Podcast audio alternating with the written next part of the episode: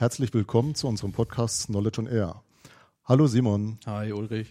Ja, das Jahr hat ja neu begonnen, ist noch gar nicht so lange her, dass wir ins Jahr 2014 gestartet sind. Insofern von unserer Seite aus nochmal alles Gute an unsere Zuhörer, insbesondere natürlich Gesundheit, viel Erfolg, insbesondere natürlich in Sachen Wissensmanagement. Ja, und natürlich viel Spaß mit unserem Podcast auch. Also wir sind ja letztes Jahr gestartet, haben so die ersten Gehversuche gemacht, äh, uns auch über das erste Feedback gefreut und äh, würden uns natürlich noch mehr darüber freuen, wenn die Zuhörerschaft und, und das Feedback in dem Jahr dann so kontinuierlich anwachsen wird. Genau. Auf ein Feedback wollen wir jetzt auch nochmal konkret eingehen.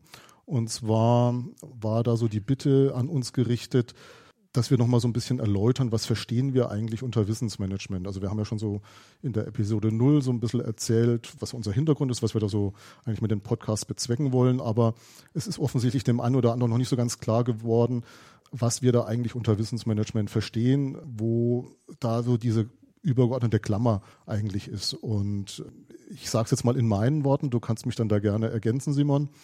Es ist ja so, dass man wenn man Management im Allgemeinen betrachtet und darüber spricht, wo so die Stellschrauben sind, dann findet man so in der einschlägigen Literatur immer so dieses magische Dreieck, wird es zum Teil, glaube ich, sogar genannt, nämlich Kosten, Zeit und Qualität. Und unserer Meinung nach muss da aus dem Dreieck ein Quadrat werden, nämlich die vierte Ecke äh, ist eben die Wissensdimension. Und das ist lässt sich für uns, glaube ich, auch relativ leicht und gut erläutern, warum das so sinnvoll ist, weil man immer wieder ja feststellt in der betrieblichen Praxis, dass man sich, wenn man sich nach diesem goldenen Dreieck orientiert, halt doch immer wieder mal was ganz schief geht und man sich das eigentlich nicht so richtig erklären kann auf den ersten Blick. Und wenn man da mal so ein bisschen so hinter die Fassade guckt, wir der Meinung sind, dass da sehr häufig dann so die Wissensdimension einfach nicht berücksichtigt worden ist. Wie siehst du das? Ja, also das würde ich unterschreiben für Betriebe. Das magische Dreieck kommt ja, glaube ich, so aus dem Eck des äh, Projektmanagements hauptsächlich. Äh, ich glaube, dahinter, darunter, wie auch immer man das sehen will, liegt noch der große Trend oder Megatrend, wie er oft genannt wird, der Wissensgesellschaft, der jetzt, wenn ich es in meinen Worten beschreibe, dadurch gekennzeichnet ist, dass sich die Welt um uns herum, die Rahmenbedingungen um uns, egal jetzt ob um eine Einzelperson herum oder ein Unternehmen herum, sehr schnell ändern mittlerweile im Vergleich zu vor 100 Jahren.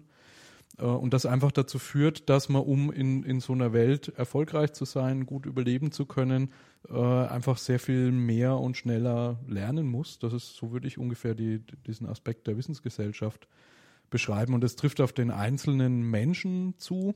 Also ich glaube, wir hatten irgendwann Mitte der 80er Jahre mal den Punkt, wo die Hälfte der Leute, die in der Ausbildung gesteckt waren, später mal in Berufen gelandet sind, die es zu dem Zeitpunkt noch gar nicht gab. Mhm. Also so gesehen äh, kann man schon theoretisch sich nicht mehr auf dem, was man in der Schule mal lernt, zurücklehnen und ausruhen. Ich glaube, das merkt aber auch jeder in seinem Arbeitsalltag, dass äh, von Jahr zu Jahr in, in, sehr kurzen Abständen da neue Dinge gelernt werden müssen und man sich da eben nicht auf, auf dem alten Wissen ausruhen muss, mhm. äh, ausruhen kann. Genau, das ist unser Grundverständnis. Man könnte es vielleicht auch mit wissensorientiertem Management bezeichnen.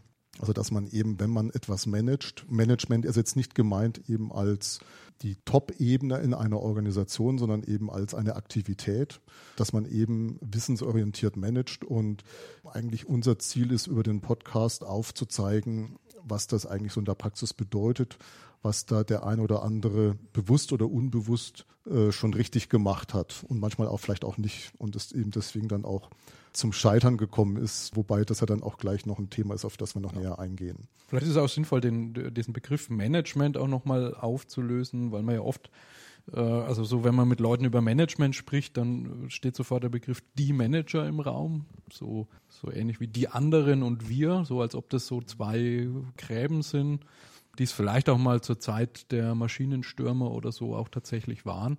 Ich glaube, heute ist das ja nicht mehr ganz so sehr der Fall. Ich sehe Management eigentlich eher als den Prozess, Dinge zu planen, Durchführungen zu organisieren, zu prüfen, ob das rausgekommen ist, was man sich vorgenommen hat und dann entsprechend daraus zu lernen, es beim nächsten Mal wieder so zu machen oder anders zu machen.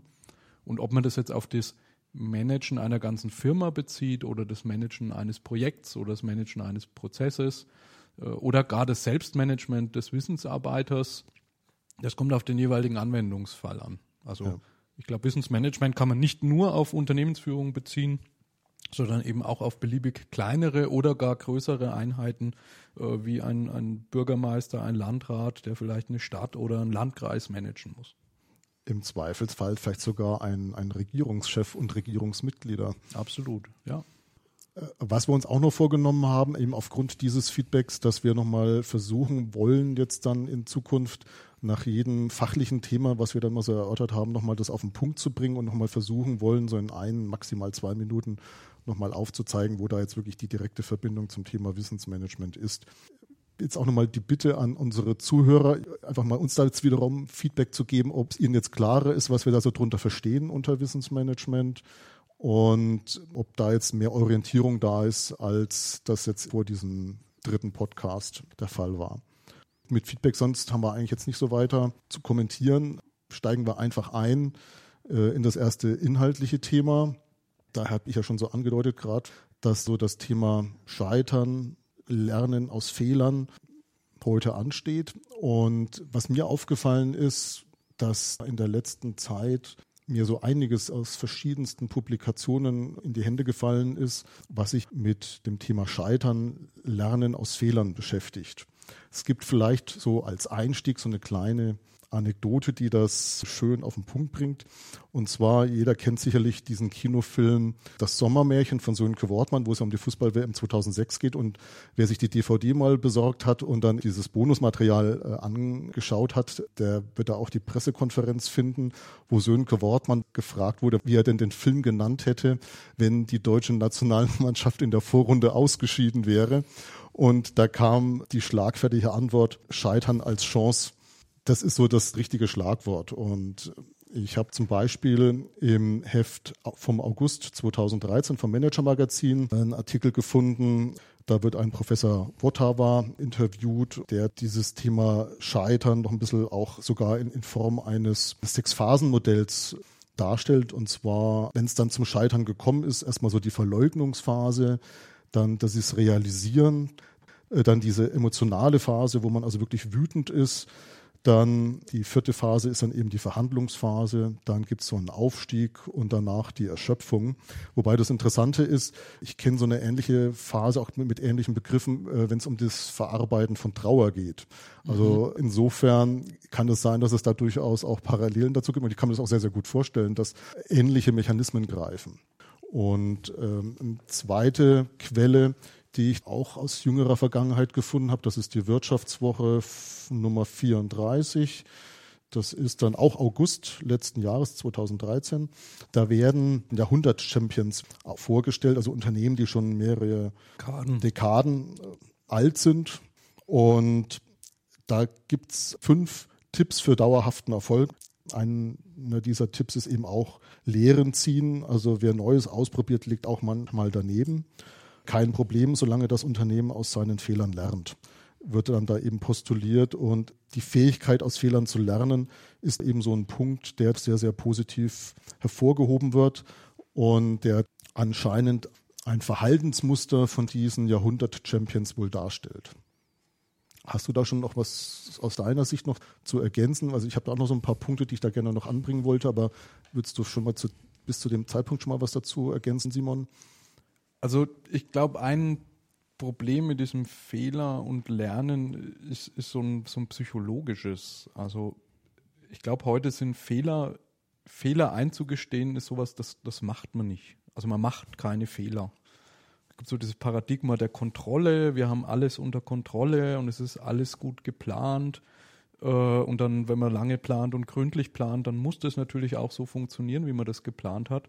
Und ich glaube, das ist in einer, in einer sehr dynamischen Welt, äh, die komplex ist, die vernetzt ist, zunehmend schwierig. Das sieht man vielleicht daran, wie, wie lange man überhaupt noch planen kann. Ich weiß nicht, ob es noch Firmen gibt, die so einen Planungshorizont von zehn Jahren haben, was es früher durchaus gab. Das ist mittlerweile, glaube ich, ziemlich unrealistisch. Ich glaube, da geht man eher zu fünf Jahren, drei Jahren, teilweise jährlicher Planung über. Und ich glaube, in dem gleichen Zug muss man sich auch eingestehen, dass Fehler machen einfach dazugehört, dass das was Gutes ist. So wie du sagst, äh, es ist eine Chance, was zu lernen. Und ähm, ich denke da immer an den Karl Popper, der im Prinzip, also wenn man noch früher denkt an, an Plato mit der Definition von Wissen, Wissen als gerechtfertigten wahren Glauben, da steckt ja so ein bisschen drin, äh, dass es eine Wahrheit gibt, die es zu finden gilt. Und Karl Popper hat gesagt, äh, die eine Wahrheit die gibt es nicht und die werden wir auch nie finden, sondern wir haben eigentlich immer nur Hypothesen und es geht darum, die, die Hypothese ist so lang gültig, bis wir sie falsifiziert haben. Und dann gibt es ein neues Wissen sozusagen. Und das ist genau dieses, diese Hypothese, die ich mal hatte. In dem Moment, wo ich die falsifiziere, müsste ich mir eigentlich eingestehen, dass ich einen Fehler gemacht habe. Wenn ich das jetzt nicht zugeben will, verbaue ich mir die Chance, Wissen zu, zu gewinnen. Und ich denke, das ist was, was wir einfach lernen müssen, äh, dass Fehler was Gutes sind, was wir auch in den Unternehmen uns anschauen müssen, dass wir nicht Leute äh, auf Leute mit dem Finger zeigen, wenn sie Fehler gemacht haben, sondern einfach es wertschätzen, wenn ein Fehler gemacht worden ist und daraus was gelernt worden ist. Mhm. Was mir jetzt so durch den Kopf gegangen ist, wie du das jetzt gerade so geschildert hast, es ist ja so, dass es natürlich Fehler gibt, die so dramatisch sind, dass es natürlich schon schlimm ist, dass sie passiert sind. Also es gibt so Dinge, da ist mal in gewissen Größenordnungen Geld kaputt gemacht worden. Aber es gibt natürlich auch Fehler, die halt wirklich zur tragischsten aller Konsequenzen führen kann, nämlich dass Menschen zu Tode kommen. Für mich ist da so dieses klassische Beispiel, wo man aber auf der anderen Seite eben auch daran festmachen kann, und was einen professionellen Umgang mit Fehlern auch bewirken kann, nämlich die Luftfahrt. Also wenn man sich vor Augen hält, auf welchem Stand die Luftfahrt vor 100 Jahren war und auf welchem Stand wir heute sind, dann liegt das einfach auch daran, dass bei jedem Unfall, der in der Luftfahrt passiert, diverse Einrichtungen, Organisationen, Luftfahrtbehörden die ausschwärmen und sofort den Unfallort absichern und also wirklich diesen Grund für den Unfall bis ins kleinste Detail versuchen nachzuvollziehen, um daraus dann wiederum Konsequenzen zu ziehen für eine Ergänzung meinetwegen einer Checkliste oder sogar eben bei den Herstellern dann dafür sorgen, dass sie einfach konstruktiv Dinge ändern müssen.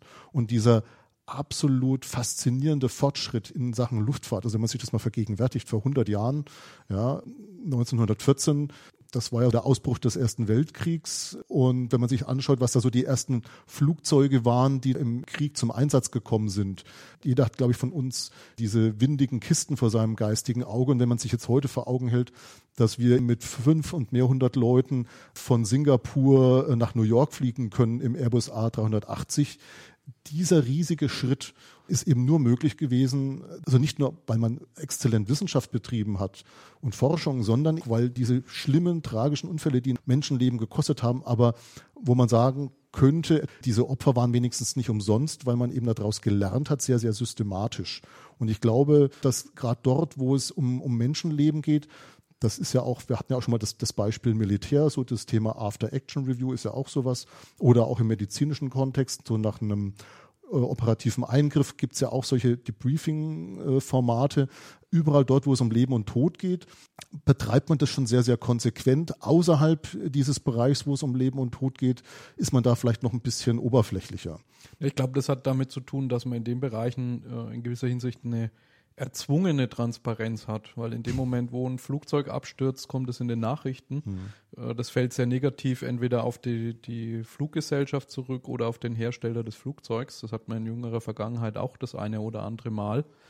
Und ich kann das, was glaube ich, ähm, wenn es nicht um Leib und Leben geht oder etwas nicht in der Presse kommt, dieses geflügelte Wort, ich kehre den Fehler unter den Teppich, das kann ich da nicht machen, weil es mhm. eine externe Instanz gibt, die sozusagen den Fehler auf den Tisch bringt. Und dann will ich mit Hochdruck daran arbeiten, diesen Fehler zu auszumerzen. Mhm. Und ich denke, das ist was, was man in der Organisation durchaus auch mehr erzwingen kann, dass Fehler transparent werden. Ich denke da an die äh, Produktion bei Toyota. Da gibt es eine Geschichte, dass die dort, äh, wenn da Fehler in der Produktionsstraße passieren, äh, Knöpfe haben, auf die man drückt. Die Produktion wird angehalten, es läuft irgendwie ein rotes Licht an der Stelle und es wird für jeden sichtbar, dass dort ein Fehler passiert ist. Und jetzt darf derjenige, der da steht, nicht der gebrandmarkte sein, sondern er muss eigentlich stolz drauf sein können, dass, dass er einen Fehler zugegeben hat und dass Toyota daraus lernen kann, wie es in Zukunft äh, besser geht. Ja, und ich denke, das ist, da ist man letztendlich, waren wir auch schon mal bei diesem Thema Kultur, Fehlerkultur. Ne, man muss einfach lernen, Fehler wertzuschätzen und die Gelegenheit beim Shop ergreifen, daraus eben zu lernen. Fehlertoleranz ist da auch ein ganz wichtiger Aspekt an ja. der Stelle. Ne? Ja, und auch die neueren, diese neueren Ansätze im Startup-Bereich, ähm, da gibt es ja zum Beispiel auch dieses ähm, äh, Lean Startup zum Beispiel als Thema, da gibt es ein Prinzip äh, Fail Fast, ne, weil man einfach sagt, je schneller ich Fehler mache und aus denen lerne, desto schneller komme ich in Richtung meines Zielergebnisses. Umgekehrt aus dem äh, Projektmanagement gibt es auch diese Rule of Ten. Das heißt, je weiter sich der Fehler nach hinten hangelt, da ist immer der Faktor 10, was es mich kostet, den Fehler zu beseitigen. Also je früher ich mhm. den sehe, desto früher kann ich ihn ausmerzen, desto schmerzfreier, sei das jetzt kostengünstiger oder für mich selber im Sinne von Reputation schmerzfrei, äh, ist es, den Fehler zu beheben. Genau. Und also eigentlich haben wir da auch schon so eine Anknüpfung an ein anderes Thema, was wir vielleicht auch mal bei einem weiteren Podcast nochmal vertiefen können. Das hat ja vieles auch mit, mit dieser speziellen Lernform informelles Lernen zu tun. Informelles Lernen ist insbesondere eben aus Fehlern lernen. Ja. Worauf ich vielleicht auch noch verweisen möchte, ist, das gibt von Geo ein Heft äh, aus dem März 2012. Da ist die Titelgeschichte aus Fehlern lernen und äh, die zeigen da eben auch so einige der Gründe dafür, dass es da zum, zu Fehlern kommt. Das erste ist die sogenannte Denkfalle. Wie wir irren und warum wird da beschrieben. Dann zweitens Heuristiken, warum das Gehirn kein Computer ist. Drittens Forscherirrtum. Wer nicht sucht, findet nicht. Dann haben wir als nächsten Punkt Perfektion, auch so ein Punkt. Wenn Fehlerlosigkeit zum Wahn wird, dann wird einfach nichts mehr gewagt. Dann der fünfte Aspekt, den Sie da hier nennen, ist also Evolution, wofür wir Fehler brauchen. Also da wird sogar explizit gesagt, das ist notwendig, um besser zu werden. Wer in die Details gehen möchte, das schaffen wir jetzt heute leider nicht mehr, der kann da gerne nochmal nachlesen. Ähm, da kommen wir vielleicht dann auch zu dem Punkt, was denn so, so eine wesentliche Voraussetzung ist, um wirklich aus Fehlern lernen zu können. Du hattest es ja schon so angesprochen, so mit dem Thema Fehlerkultur. Und äh, ich glaube, auf der individuellen Ebene kann man es vielleicht sogar noch mal, äh, noch stärker zuspitzen. Es geht im Prinzip um die Fähigkeit zur Selbstkritik. Wer meint, er ist unfehlbar, der verbaut sich die Chance, aus dem, was er da nicht richtig gemacht hat, äh, zu lernen. Da habe ich auch eine sehr schöne Quelle dazu gefunden. Die ist relativ neu sogar. Die ist das Zeitmagazin Nummer 52 aus dem Dezember 2013. Da ist ganz hinten ja immer bei dem Zeitmagazin so ein Interview. Da wird Elon Musk interviewt und äh, insbesondere darauf angesprochen, warum er denn so meint, warum er denn so erfolgreich ist und was ihn da so auszeichnet. Und er sagte unter anderem, Du musst dich ständig vergewissern, dass du den richtigen Weg eingeschlagen hast. Ich frage immer wieder nach, was machen wir falsch? Wie können wir etwas verbessern? Ja, also das sind so Dinge, die offensichtlich zur DNA seiner Unternehmen gehört. Also es ist ja nicht nur Tesla, sondern unter anderem auch SpaceX. Und das ist offensichtlich so ein Erfolgsrezept dieser Aktivitäten von ihm, dass er offensichtlich einen sehr unverkrampften Umgang mit Fehlern hat und dadurch auch die Lernkurve eben dann durch, durchaus viel steiler ist, als äh, das in einem anderen Kontext vielleicht möglich wäre, wo dann eben so, wie du es gerade schon gesagt hast, Fehler unter den Teppich gekehrt werden. Ne? Ja. Ja, ich habe auch ein kleines Zitat nochmal mitgebracht. Das war im äh, August 2007, war das Titelthema von der Brand 1, Fellherr. Äh, da ist im, im, Titel das L und das H vertauscht. Äh, und da gibt es einen sehr schönen Artikel ähm, von dem Wolf Lotter dazu. Ähm, da möchte ich eine kurze Passage daraus äh, zitieren. Und zwar zitiert er wiederum einen Fehlerforscher, den Professor Michael Frese von der Justus-Liebig-Universität Gießen. Ich wusste gar nicht, dass es Fehlerforscher tatsächlich gibt, aber scheint es zu geben. Und der sagt, es gibt repräsentative Untersuchungen zur Frage, wie man in verschiedenen Kulturen und Nationen mit Fehlern umgeht. Unter 61 analysierten Staaten hat es Deutschland dabei auf den vorletzten Platz geschafft vor Singapur. Fehler sind somit das Letzte, womit man sich hier beschäftigen will. Verwunderlich ist die Angst vor Fehler, vom Versagen und Scheitern nicht. Deshalb wird versucht und geschwiegen, sagt Frese, und wir verlieren enorme Chancen dadurch. Wer Fehler macht und dabei ertappt wird, zumal an prominenter Stelle, für den gilt eine ungeschriebene Norm, er wird zur Sau gemacht. Ganz gleich, ob in Politik oder Wirtschaft, Fehlleistungen werden von den Medien genüsslich zelebriert Offenheit gilt als Schwäche, die Folge davon sind Misstrauen und eine Kultur, in der niemand dazulernt. Zitat Ende.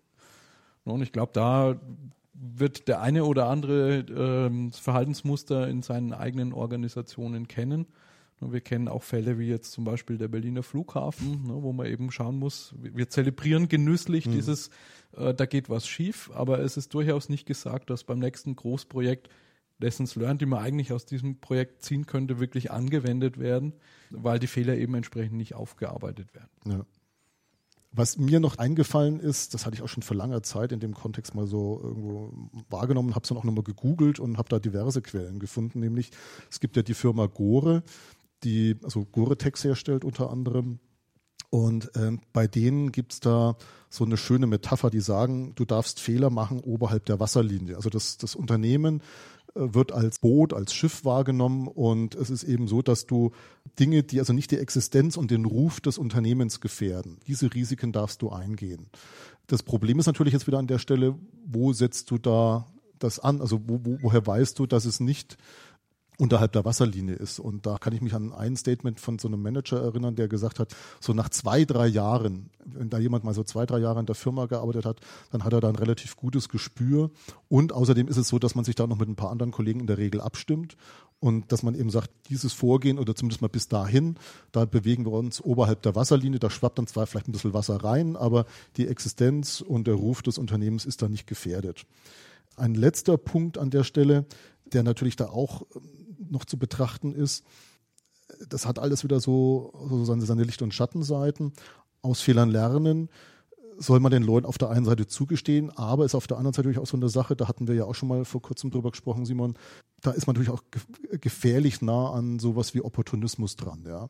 Also wenn man dann immer sein Fähnchen in den Wind hängt und das ist natürlich auch problematisch da gibt es dann eigentlich, und dann sollte es von meiner Seite aus zu dem Thema für heute auch gewesen sein, ein sehr schönes Beispiel, wo das dann eben auch Probleme gegeben hat. Das ist der Fall von Stefan Mappus, der ja diesen NBW-Deal eingeleitet hat, das Land Baden-Württemberg eben da, also die Aktien von der EDF übernommen hat und dann aber 14 Tage vor der Landtagswahl äh, ja Fukushima passiert ist und Mappus, der vorher sich als ja doch Befürworter der Kernenergie geoutet hat, dann plötzlich die diametral andere Position übernommen hat und gesagt hat, hier, er hat, und das ist ja das Verrückte, er hat gesagt, er hat lernen müssen, dass da doch dieses Restrisiko doch durchaus real ist. So sinngemäß war da so sein Zitat. Und ich würde auch mal sagen, man muss jedem Menschen auch wirklich eingestehen, dass er wirklich was lernt. Das Problem in seinem Fall war nur, dass man ihm der Opportunismus unterstellt hat in dieser Situation. Ne, so knapp zwei Tage, äh, zwei Wochen vor der Landtagswahl wollte er halt noch retten, was zu retten ist. Und ihm hat die Glaubwürdigkeit, ihm hat die Reputation gefehlt. Man hat sie dann eben gesehen, die Wähler in Baden-Württemberg haben ihn eben nicht gewählt, sondern haben eben anders entschieden. Das ist im Übrigen auch eine Brücke zu einem unserer nächsten Podcasts dann, wo wir das Thema Reputation auch nochmal vertiefen wollen. Also wenn die Reputation fehlt, in so einer Situation, dann wird einem eben das, was man eigentlich jedem Menschen zugestehen muss, dass er eben aus Fehlern lernt, eigentlich als Opportunismus ausgelegt. Also können wir zusammenfassen, macht Fehler und lernt schnell daraus. Genau, also auf den Punkt gebracht, das ist ja das, was wir uns jetzt vorgenommen haben, nach, jeder, nach jedem Thema äh, nochmal kurz zusammenzufassen. Auf den Punkt gebracht, was hat es jetzt mit Wissensmanagement zu tun, äh, aus Fehlern lernen? Fehler machen, solange sie eben, jetzt mal bildlich gesprochen, oberhalb der Wasserlinie sind, ist in Ordnung. Im Gegenteil, es ist im Sinne eines informellen Lernens, eines sich weiterentwickelns sogar hilfreich. Und wir sind uns, glaube ich, auch alle einig, was natürlich eine Ausnahme ist. Äh, und dann denke ich, wäre man dann auch unterhalb der Wasserlinie, wenn es halt um Leben und Tod geht. Da ist das natürlich nicht akzeptabel. Aber in vielen Kontexten, die wir ja so in der betrieblichen Praxis erleben, geht es eben definitiv zum Glück nicht um Leben und Tod. Und dann muss man sich da eben auch diese Möglichkeit offen halten und die Möglichkeit schaffen, zu lernen, eben eine steile Lernkurve äh, zu erreichen, so wie das Elon Musk bei seinen Unternehmen offensichtlich erreicht. Jetzt gibt es noch ein weiteres Thema, was du mitgebracht hast, Simon. Ich habe mir die, dieses Kürzel aufgeschrieben. Das war 30C3. Kannst du uns kurz darüber aufklären, was dieses kryptische Kürzel eigentlich bedeutet? das kann ich machen, ja. Also es ist so, ich bleibe beim Thema Lernen, würde eigentlich so eine andere Facette des Lernens mal anhand von einer Veranstaltung beleuchten und 30C3 steht für die 30. Ausgabe des Chaos Communication Kongress. Ähm, das ist die jährliche Veranstaltung vom Chaos Computer Club. Die findet jedes Jahr vom 27.12. bis zum 30.12. statt, also immer so genau zwischen den Weihnachtsfeiertagen und Silvester sozusagen. Und ich habe dazu auch mitgebracht eine, äh, einen Artikel von der FAZ aus dem FAZ äh, äh, vom 28.12. ist überschrieben mit Bastler, Baustler und Lifehacker. Und ich denke, da muss ich jetzt so ein bisschen ausholen, um irgendwie die Brücke zwischen dieser Veranstaltung und, und dem Thema Lernen und Wissensmanagement äh, zu schlagen. Ähm, und ich würde das machen, indem ich kurz einfach mal die, die Einleitung von dem Artikel vorlese. Die heißt, auf dem Chaos Communications Kongress stellt sich eine Kultur des Selbstentdeckens vor. Funde werden bereitwillig mit allen geteilt. Essen machen ist ein Prozess und Prozesse lassen sich hacken. Wer auf einem Gang des Hamburger Kongresszentrums steht und zweifelnd ein etwas deplatziertes Glas Kimchi anstarrt, wird am Stand der Food Hacking Base eines Besseren belehrt. Hacken findet nicht zwangsläufig vor Tastatur und Bildschirm statt. Hacken kann man alle Systeme, ob sie digital gespeichert sind oder ganz dreidimensional und feststofflich vor einem herumstehen. Also so ist der Aufschlag. Das klingt ein bisschen bunt. Der Hintergrund, warum ich das Thema ausgewählt habe, ist der, weil ich glaube, dass wenn wir von Wissen oder von Lernen in Unternehmen sprechen, viele so vor dem geistigen Auge den schwitzigen Klassenraum mit dem Lehrer, der irgendwas vorträgt, äh, vor uns haben. So die Schulung, in die ich reingehe. Und wo so, wir sind hier in Nürnberg, Nürnberger Trichtermodell, jemand vorne irgendwas runterbetet und dann lerne ich daraus. Und ich glaube, in vielen beruflichen Professionen haben wir das Prinzip übertragen, zum Beispiel auf Konferenzen. Äh, wir machen eine Konferenz und machen ein Vortragsprogramm und da kommen dann Redner und die erzählen da vorne auf der Bühne was. Äh, bei den meisten hat sich noch nicht wirklich rumgesprochen, dass man für eine Folie zwei Minuten braucht. Das heißt, die bringen da viel zu viele Folien mit und die Frage- und Antwortzeit, die am Ende eingeplant ist, geht dann auch noch für den Vortrag drauf. Äh, und man hat im Wesentlichen sowas ähnliches, wie man es aus vielen Klassenräumen kennt. So, und da ist für mich eigentlich jedes Jahr dieser Chaos Communications Kongress eine gelebte Ausnahme ähm, in Richtung Konferenzformat. Wenn man da vielleicht kurz in die Geschichte schaut, den Club und auch den Kongress gibt es seit 1984. Deswegen heißt das Kürzel auch 30C3, weil 30 steht für die 30. Ausgabe. C3 dann entsprechend für Chaos Communications Kongress. Und der ist damals bekannt geworden durch den BTX-Hack ich glaube in 1986, wo sozusagen Computerhacker sich in das frisch auf den Markt gebrachte Produkt der Telekom war es damals noch nicht, war die Deutsche Post, äh, den Bildschirmtext eingehackt haben. Die haben damals gesagt, da kann man ganz sicher äh, Banking drüber machen. Und die haben sich da eingehackt und, glaube ich, 130.000 D-Mark auf ihr Konto übertragen. Und da äh, äh, kommt dann auch ein wichtiger Aspekt gleich zutage, nämlich die Hackerethik zur Hackerethik gehört es eigentlich, das sind nicht die, die dunklen, bösen Männer, sondern gehört es eigentlich sozusagen Fehler, die durchs Hacken aufgedeckt worden sind, öffentlich zu machen und nicht den anderen zu schädigen, sondern ihm zu helfen, sozusagen seinen, seinen Fehler zu sehen und sein System, welches es auch immer sein mag, zu verbessern. Also die 130.000 Mark sind wieder zurücküberwiesen worden? Die sind wieder worden. zurücküberwiesen worden, ganz klar. Und es hat aber lange gedauert, bis die Post eingestanden hat, dass da tatsächlich ein Fehler da war. Also in dem Sinne passt es zu deinem Thema von vorher. Es dauert eine Weile, äh, bis man sozusagen durch diese einzelnen Phasen des Lernens da auch durchgeht. Aber das will ich eigentlich gar nicht so sehr thematisieren, sondern eher so ein bisschen dieses Veranstaltungsformat mal beschreiben, also wie das funktioniert der, der Chaos Communications Kongress ist vor zwei Jahren jetzt äh, umgezogen von Berlin nach Hamburg. Der Grund ist, äh, dass die Veranstaltung zu groß geworden ist. Wir hatten jetzt, glaube ich, in diesem Jahr irgendwas knapp über 9000 äh, Besucher auf dem Kongress. Also das ist ein riesengroßer Event. Und was ich eigentlich spannender finde, ist, dass es auf der einen Seite ein, ein sehr interdisziplinäres Vortragsprogramm gibt also das heißt, das ist so, wie, in, wie man es von allen Konferenzen kennt. Es gibt mittlerweile fünf parallele Tracks. Die sind auch nicht nur für Computer-Nerds, äh, sondern die sind, die sind, finde ich, sehr ausgewogen. Also es gibt natürlich einen Track, der heißt Security und Safety und es gibt einen, der heißt Engineering und Science. Es gibt aber genauso einen, der heißt Politics and Ethics. Also da geht es darum, um, äh, wie kann man Politik hacken, war zum Beispiel dieses Jahr ein, ein, ein Vortrag, der hochspannend war. Und es gibt auch einen zu Art and Beauty, also wo es so um die Schönheit und die Künste und das gute Leben geht. Also das ist schon mal nicht monothematisch, wie man es vielleicht von der Computerkonferenz erwarten würde, sondern sehr breit gefächert. Der zweite Aspekt, den ich bemerkenswert finde, ist, dass es nicht nur diesen Vortragsbereich gibt, sondern es gibt den sogenannten Hackerspace. Das ist ein, ein sehr großes Areal, in das sich Communities oder Projekte ich sag mal salopp, einnisten können und sich dort austauschen können, gemeinsam Dinge FAZ hat es mit Bausteln überschrieben, bauen und basteln können. Also die, die, die programmieren dort gemeinsam. Da gab es Leute, die haben von, von Brother, äh, von dieser Firma, die man eher von Drucker kennt, die haben in den 70er Jahren auch Strickmaschinen gemacht. Also die haben eine, äh, eine Strickmaschine gehackt und man konnte dort seine Grafik hinbringen und die hat dann dann den Pullover mit einem, mit einem QR-Code drauf gestrickt und solche Dinge. Also das ist extrem interaktiv. In diesem Hackerspace waren, glaube ich, weit über 100 Projekte und Communities eingebucht.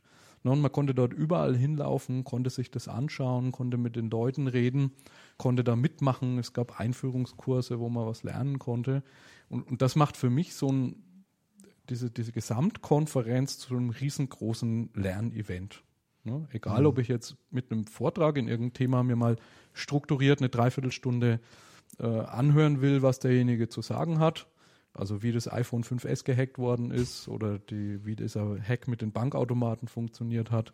Ich kann aber auch ganz pragmatisch reingehen und sagen, ich will jetzt mal lernen, wie man Bier hackt zum Beispiel oder äh, wie man lötet, wie man Elektronik macht.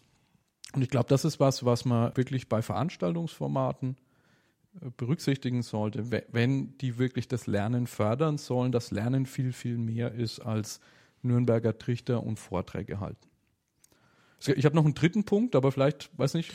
Ja, also eine Sache, die ist mir so durch den Kopf gegangen, äh, weil das ja immer so ein Schlagwort ist, was dann in den letzten Jahren ja immer wieder, äh, gerade im Kontext von Lernen, ja verwendet wird, nämlich so Blended Learning. Aber eigentlich eher so eine spezielle Form vielleicht von Blended Learning, die aber unter Umständen nochmal eine wesentlich größere Effektivität hat als so eine Mischung aus Classroom und, und äh, IT-basiertem Web-based Training. Also es gibt äh, auch witzig bei den Vorträgen äh, war eines dabei, äh, der hat es, ich weiß nicht mehr den genauen Titel, der war am Samstag, nee, am Freitag war der am 27. Äh, warum das ganze Thema E-Learning gescheitert ist. Äh, und ähm, der hat eigentlich im Prinzip mal so erzählt davon, dass all das, was mit Technologie möglich ist, eigentlich bisher gar nicht oder kaum gemacht wird, sondern was man unter diesem Blended Learning ja meist versteht, ist, beides mal, sowohl im physischen als auch im virtuellen, die, die Anwendung des Nürnberger Trichters. Mhm. Also das heißt, ich setze mich irgendwo alleine vor meinen Computer und schaue mir dort irgendein E-Learning-Modul oder Web-Based Training an, ja. ähm, mache irgendeinen stupiden Multiple-Choice-Test, um, um abzufragen, ob ich die Fakten, die da drin vorgekommen sind, genau. ähm, verstanden habe. Und dann komme ich in Klassenzimmer und, und dort höre ich mir dann das an, was der Referent zu erzählen hat. Und ich finde jetzt bei dem 30C3 das Interessante ist halt, man, man geht weg von diesem Erzählen, Zuhören-Modus und geht hin dazu, es wirklich zu tun. Mhm. Also man ist an ganz vielen Stellen einfach geneigt, dort Sachen zu tun. Ich war zum Beispiel eine Stunde in der sogenannten Lockpicking Area. Da gab es so einen äh, Schalter, da ist man hingegangen und hat so einen Umschlag mit einem Schloss in die Hand gedrückt bekommen und musste sozusagen, und da gab es Werkzeug, um das Schloss aufzumachen und musste erstmal selber versuchen, dieses Schloss zu öffnen. Ne? Und dann kamen eben Leute und haben einem geholfen, äh, einem Tricks gezeigt, wie man praktisch Schlösser, Sicherheitsschlösser sozusagen öffnen kann. Ne? Und dadurch hat man, finde ich, ein ganz anderes äh, Lernerleben, als wenn ich mir das Gleiche einfach nur anschauen würde in einem Video oder mir das jemand erzählen ja. oder vormachen würde. Also ja. im Prinzip Learning by Doing umgesetzt auf der Konferenz, könnte man mhm. sagen. Es gibt das Sprichwort Learning by Listening, gibt es ja in dem Sinne gar nicht. Habe ich zumindest bis jetzt noch nicht gehört, aber vielleicht haben wir jetzt ja gerade einen neuen Begriff geboren. Ja. Was ich auch noch interessant fand, ich, äh, das ist so der dritte Aspekt, den ich hervorheben möchte. Bei Konferenzen ist ja oft so, dass so die üblichen Grüppchen beieinander stehen. Also die Leute, die sich eh schon kennen oder äh, man hat die Experten, die sich untereinander äh, unterhalten und die Neulinge, die dazukommen, die trauen sich dann oft auch gar nicht so sehr, die Experten anzusprechen, weil sie Angst haben, blöde Fragen zu stellen zum Beispiel. Beim 30C3 ist es so, dass zum einen mal man einen riesengroßen Pool an freiwilligen Mithelfern hat so wie ich das jetzt gelesen habe, waren es insgesamt über 1000 Leute, die an der Veranstaltung dieses Events mitgemacht haben. Also sehr partizipativ und eine Teilgruppe von diesen 1000 waren die sogenannten Chaos-Paten oder Chaos-Patinnen. Mhm. Die sollten dem Aspekt Rechenschaft tragen, dass er dem, sagen wir mal, der Hacker-Szene so ein bisschen ähm, ja, da weiß man nicht so genau, sind das dunkle Leute und kann man sich da mit jedem unterhalten und ist das gefährlich und so weiter. Und man hat halt gelernt, dass manche Leute sich gar nicht in den Kongress reingetraut haben, obwohl der öffentlich ist, obwohl der sehr günstig ist. Das Tagesticket hat 35 Euro gekostet zum Beispiel. Und mit diesen Chaospaten und Chaospatinnen hat es so funktioniert, dass ich mich praktisch melden konnte und sagen konnte, ich bin jetzt das erste Mal hier. Dann wurde mir so jemand zugeteilt, der hat mir erstmal so eine Einführung gegeben, wie das Gelände verteilt ist. Das ging im äh, Hamburg Kongresscenter über drei Stockwerke und war teilweise sehr verschachtelt. Hat mir aber auch ein paar Fragen gestellt, was mich denn so besonders interessiert. Ne? Und die Leute, die da rumgeführt worden sind, sind dann halt speziell zu Punkten geführt worden, wo irgendwas äh, stattfindet, was zu ihrem Interesse passt. Also zum Beispiel gab es dort von der, von der Podcasting-Community rund um den Tim Pritlove, ähm, die haben das sogenannte Sendezentrum dort organisiert. Das waren drei Tische äh, und eine Bühne. Die haben zum einen mal immer abends so zwei Stunden, glaube ich, war das am Stück, äh, über die Hauptereignisse des Tages live gepodcastet mit einem Publikum. Die haben diese Podlove-Software dort weiterentwickelt und es war dort ein Tisch gestanden mit Podcasting-Equipment, wo Leute hingehen konnten, ihren eigenen Podcast aufnehmen oder eben auch sie Leuten gezeigt haben, wie das überhaupt geht. Ja, und das heißt, ich, wahrscheinlich würde jemand, der ganz neu sich für das Thema interessiert, vielleicht noch gar nicht wissen, dass es die Community überhaupt gibt. Und wenn, würde er sich da vielleicht nicht hintrauen.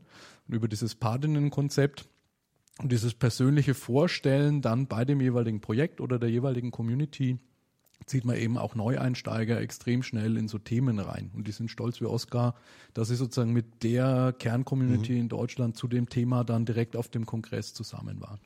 Also du hast quasi so, so eine Art Door-Opener und, und Scout für dich, also so eine Mischung aus Door-Opener, Scout und Mentor vielleicht. Genau, genau. Also wenn man es jetzt irgendwie formalisieren würde, wäre das so eine Art Lerncoach oder Lernprozessbegleiter. Mhm. So war es da natürlich nicht, ne? das war eher ja. informell. Ja. Aber das ist doch was, was man, also was ich in der Form bisher noch nie auf Konferenzen oder, oder anderen Kongressen so gesehen habe. Ja, das ist eine tolle Idee, ja. Und es ist halt, also ich glaube, so vom Mindset, wenn man so einen Strich darunter zieht, das nochmal auf den Punkt bringen will. Ich glaube, das Wichtige ist, dass man so eine Veranstaltung nicht nur als einen einmaligen Event, nicht nur als die Konferenz begreift, sondern dass man die als eine Community, als eine Aktion einer Community begreift. Mhm. Ne? Und dann geht es eben nicht nur darum, ein Programm aufzustellen und Vorträge zu organisieren und Eintrittsgeld zu verlangen, sondern geht es darum, neue Leute in eine Community einzuführen, sich zu überlegen, was man im, im, im nächsten Jahr an Themen in der Community macht. Also dann ist sozusagen die Konferenz ein Teil der Community und nicht ein isoliert für sich stehendes Ding. Mhm. Ja, und das fände ich jetzt in dem betrieblichen Kontext eben auch spannend, so diese Kombination vielleicht aus Eventmanagement und Community Management. Ja. Also du hast es ja eigentlich schon gut auf den Punkt gebracht. Was ich wirklich nochmal sehr, sehr spannend finde, ist eben dieser was war das, wie hat das das nochmal bezeichnet? Lernprozessbegleiter, glaube ich. Ja. Ähm, das habe ich aber gerade erst mir überlegt, das ist kein, äh, kein Terminus technicus. Ähm, müsste man gleich nochmal googeln und schauen, ob es das vielleicht sogar offiziell gibt. Und wenn nicht, dann haben wir den Begriff jetzt hier gerade damit erfunden und geprägt. Das aber eben, ja, was, was hat das jetzt mit Wissensmanagement zu tun? Ich glaube, was uns beiden ja doch sehr, sehr umtreibt, ist ja, dass wir immer wieder feststellen müssen in der betrieblichen Praxis, dass es doch dass viele Leute zwar meinen, sie, sie würden so intuitiv sowieso verstehen, was Wissensmanagement ist, wie man richtig lernt und so weiter und so fort, dass es aber doch sehr häufig jemanden braucht, der einen so ein bisschen an Themen heranführt, dass man da vielleicht sowas äh, wie, wie so einen Lernprozessbegleiter in einer in einer Form äh, vielleicht auch in Organisationen durchaus sinnvollerweise einführen könnte, um auch dafür zu sorgen, die vierte Dimension in unserem Viereck, nämlich dieses Wissen und was da eigentlich so dranhängt und was das bedeutet, besser vermitteln zu können an die Leute, die auf welchen hierarchischen Ebenen auch immer eben Entscheidungen treffen. Ja, richtig, ja. Gut. Ja, falls sich da jemand für die Themen interessiert, was dort auch vorbildlich gelöst war, äh, ist das ganze Thema, wie konserviere ich denn, was dort gesprochen worden ist. Also es gibt jetzt seit mehreren Jahren das sogenannte Video-Team und das Media-Team. Die haben das geschafft, aus allen fünf Sälen live zu streamen, sowohl Audio als auch Video. Der Saal 1 ist sogar in HD gestreamt worden. Also da konnte man sich, jemand, der nicht zum Kongress kommen mhm. konnte, konnte sich das anschauen. Und die Materialien stehen mittlerweile auch alle bereit. Also man kann das auch nachschauen. Das ist auch ein wichtiger Aspekt äh, im Kontext dieses Community Spaces man könnte sich natürlich überlegen, wenn ich jetzt hier in dem Community Space mich mit Leuten unterhalte, verpasse ich die Vorträge. Man hat aber von ganz vielen gehört, die vier Tage interagiere ich lieber mit den Leuten. Die Vorträge mhm. kann ich mir hinterher auf Video nachhören. Genau. Es waren 150 Vorträge auf äh, media.ccc.de. Kann man die alle zugreifen, sich runterladen, anschauen und nachhören falls da der eine oder andere Interesse bekommen hat. Ich habe ja nichts anderes erwartet, als dass das zumindest auch vorbildlich gelöst wird, dass man da mit gutem Beispiel vorangeht. Wäre toll, wenn das die, der eine oder andere Veranstalter von Tagungen ähnlich gut organisieren würde. Also da kann man sich, denke ich, wirklich an einer gut, wenn nicht sogar der Best Practice orientieren an ja. der Stelle. Ja. Gut, ich glaube, für heute war es das soweit. Von unserer Seite aus einfach nochmal der Appell, auch nach unserem heutigen dritten offiziellen Podcast, falls wieder irgendwas aufgefallen ist, was man noch besser machen kann, uns da entsprechend über welche Kanäle auch immer Feedback zu geben, sodass wir das kontinuierlich verbessern können. Ich hoffe, dass die Anregungen, die wir bekommen haben, dass es uns gelungen ist, die entsprechend zur Zufriedenheit unserer Zuhörer jetzt auch umzusetzen und würde einfach sagen, alles weitere dann beim nächsten Mal. Genau, vielleicht als kleinen Werbeblock noch, nachdem wir heute äh, Vormittag beide in der Planungsrunde für das VDI Expertenforum saßen. Für diejenigen, die das interessiert, 15. Mai Expertenforum Wissensmanagement im Engineering in Frankfurt. Schwerpunktthema Big Knowledge. Da wollen wir mal versuchen, den Bogen zwischen Daten und Wissen zu spannen oder Datenmanagement und Wissensmanagement. Und so von heute früh würde ich sagen, kriegt man da sicher ein ganz interessantes Programm hin. Also wen das interessiert und wer da in der Gegend ist, ist herzlich eingeladen. Gut, in diesem Sinne, bis zum nächsten Mal und Ade. Ade.